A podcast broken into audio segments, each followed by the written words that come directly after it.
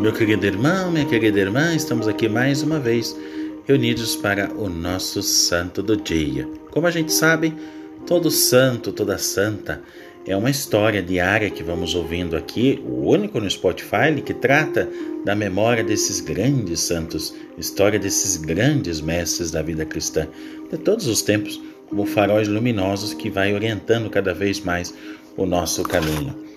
Hoje a igreja recorda nesse dia 30 de julho São Pedro Crisólogo, bispo de Ravenna e doutor da igreja.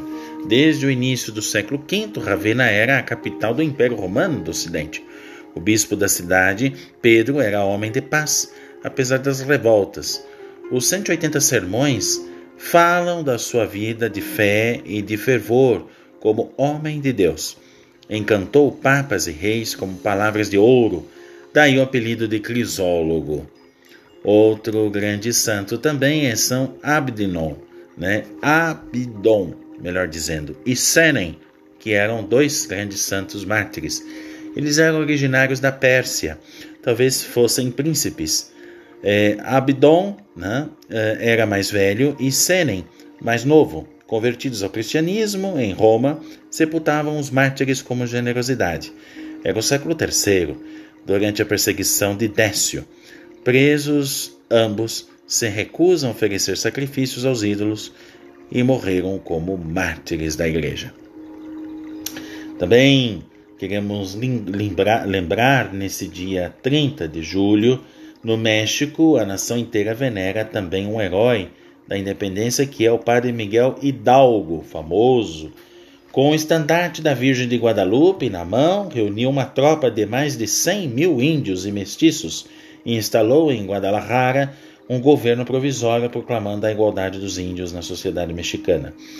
Sendo seu exército vencido, o padre Miguel foi fuzilado em 1811, mas até hoje é venerado mesmo pelos inimigos da igreja, como pai da pátria mexicana. Grande Padre Miguel Hidalgo. Hoje também nós queremos recordar um grande santo da igreja da Iugoslávia. Inclusive, recentemente eu até tenho uma imagenzinha dele, desse grande homem confessor que foi São Leopoldo Mandic, capuchinho, apóstolo do confessionário na Itália, onde trabalhou e morreu em 1942 tendo sido, sido né, canonizado pelo Papa João Paulo II, hoje São João Paulo II, em 1983. Grande São Leopoldo Mandico, do qual eu tenho uma devoção e respeito, não é? Como também de São Padre Pio de Petetina, não é? Pois é, meus irmãos, a vida, cada vida é uma vocação, uma missão, o amor e a fidelidade lhe dão sentido cristão.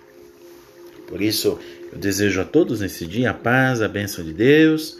E voltamos aqui amanhã com mais um Santo do Dia, se Deus quiser. Obrigado pela audiência.